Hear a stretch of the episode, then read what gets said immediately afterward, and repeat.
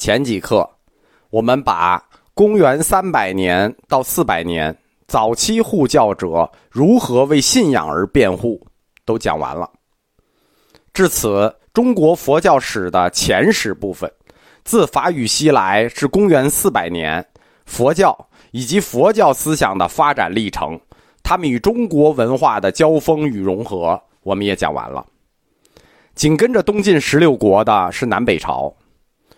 南北朝，这是一个很有口感的朝代。它是中国佛教的一个高速发展时期，在整个佛教史上恐怕也是最高速的。在南北朝时期，佛教的发展分为两大块，一块是佛教理论。南北朝阶段的佛教理论就比较专业了，它离普通人比较远，它是各种师说，称为诸论师时代。另一块。高速发展的是佛教艺术，就是佛教四框架的最后一部分——佛教的文学艺术、造像、壁画、寺庙建筑等等。佛教艺术离我们就很近了，我们今天还常能看到。南北朝时期，佛教诞生的新学说、新学派、新思想很多，百花争鸣，净土教。观音信仰这些宗教神学也都是在这一时期兴起的。更重要的是，中国佛教迎来了它第一个艺术上的高峰，而且一上来几乎就达到了最高峰。佛教在石窟造像领域几乎是一夜之间登顶，达到了前无古人后无来者的地步。南北朝时期的佛教造像，放眼世界恐怕也可称第一。南北朝的佛教，它是专门的一门课，以后我们会讲，是这门课的延续。我们现在讲的是中国佛教的第一步，就是法语西来的早期。第二步就是佛教四框架中佛教文学与艺术为主的南北朝佛教。我们现在讲的这门课前面一百多集，主要讲的是佛教思想。以及佛教思想中最重要的一个命题，就是它如何与中国文化融合。这个命题既有历史，也有哲学，它属于一个混编课程。我是以易经家为主线来展开中国佛教的第一部分。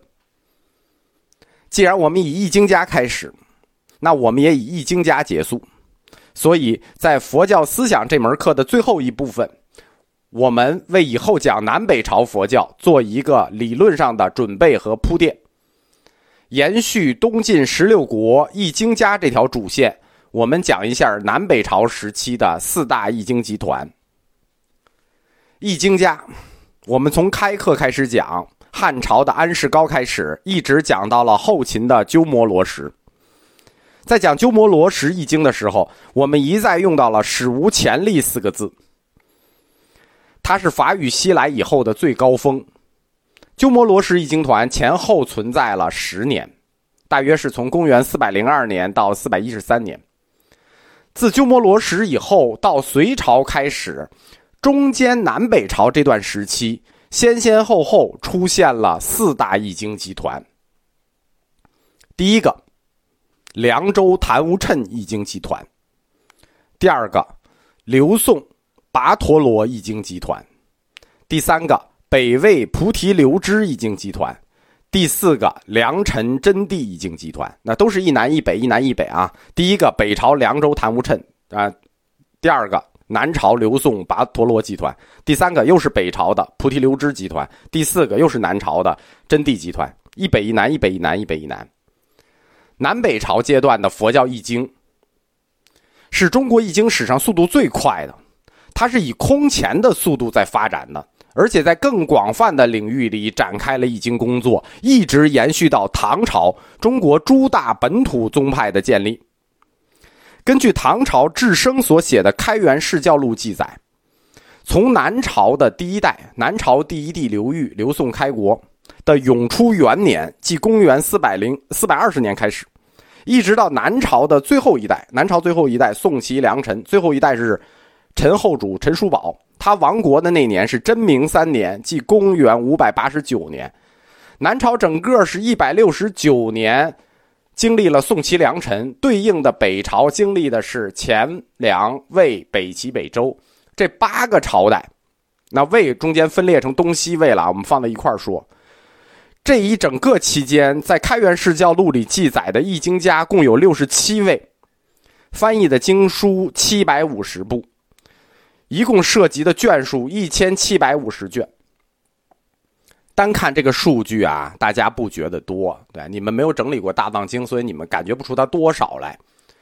易经家六十七位，经书七百五十部。一千七百五十卷，南北朝一百六十九年是这个数，我们比较一下就知道它到底有多少了。在南北朝的前半截魏晋南北朝嘛，魏晋南北朝的前半截东晋十六国加西晋两晋时代，两晋时代是从西晋建武帝元年开始的，即公元三百一十七年，到东晋灭亡元熙二年，即公元四百二十年，这中间是一百零三年时间。一百零三年时间有多少易经家呢？二十九位经书三百三十七部一千四百零五卷，这是我们按这个开元释教录呃讲啊，因为你要是按右路讲、道路讲，不同的呃编法不一样。但是，一般标准官方我们是用大藏经的这个指导目录，就是大藏经的指导目录就是开元释教录。我们用开元释教录这么看，整个两晋时期的易经家和所翻译的经书。比南北朝少了一半还要多，连一半都不到，而且卷数啊，卷数差的没有那么明显，但是经少了很多，一半易经家也少了一半很多。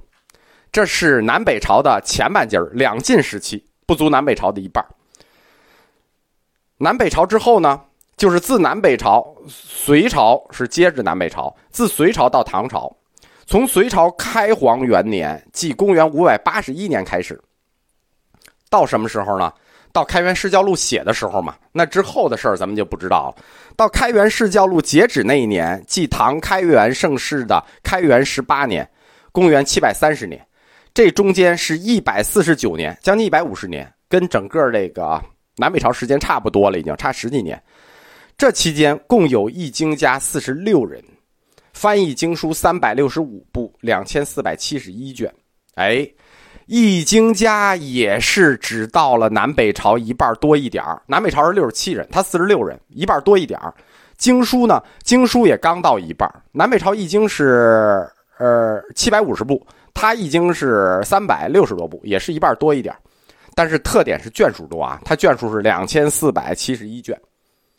易经家和经书比南北朝一半多一些，而且这个阶段啊。就是从隋开皇到唐开元之间，他中间是出过超级易经家的，是出过跟鸠摩罗什一样的易经家的。谁呀？唐玄奘啊，唐僧啊，唐易净啊，有两位超级大师，一位易净，一位玄奘。两位超级大师加起来，他译的经书也只到南北朝的一半。但是这个阶段易经有一个特点。就是他们译的经个头特别大，对吧？因为它这个部数没那么多，但它卷数很多，就是单经卷很多。这样我们一对比，就对比出来南北朝易经的特点是什么了？第一，易经家多，对吧？它易经家最多，相当于前后两期的总和。第二，所翻译的经书部类多，就是我们翻译的经多，种类多，种类也几乎相当于前后两家的一就是总和。就是它一期相当于前后两期的和，但是呢，它单经的体量确实不大。它的译者就是它基本上南北朝时期的易经相当于前后两期易经的总和了。南北朝易经数量如此庞大，什么原因呢？首先是内部原因啊，就是除了呃内部的内部是因为我们前期易经。长安道安集团、鸠摩罗什集团，他们为中土易经工作，已经做了铺垫和开创性的工作，那就是易经的流程也好呀，译法也好呀，选择也好呀，工作流程也好啊，都已经程式化了，铺垫工作已经做完了。还有一个重要的原因，就是南北朝易经的数量突然庞大，是因为佛经流入中国的渠道变了。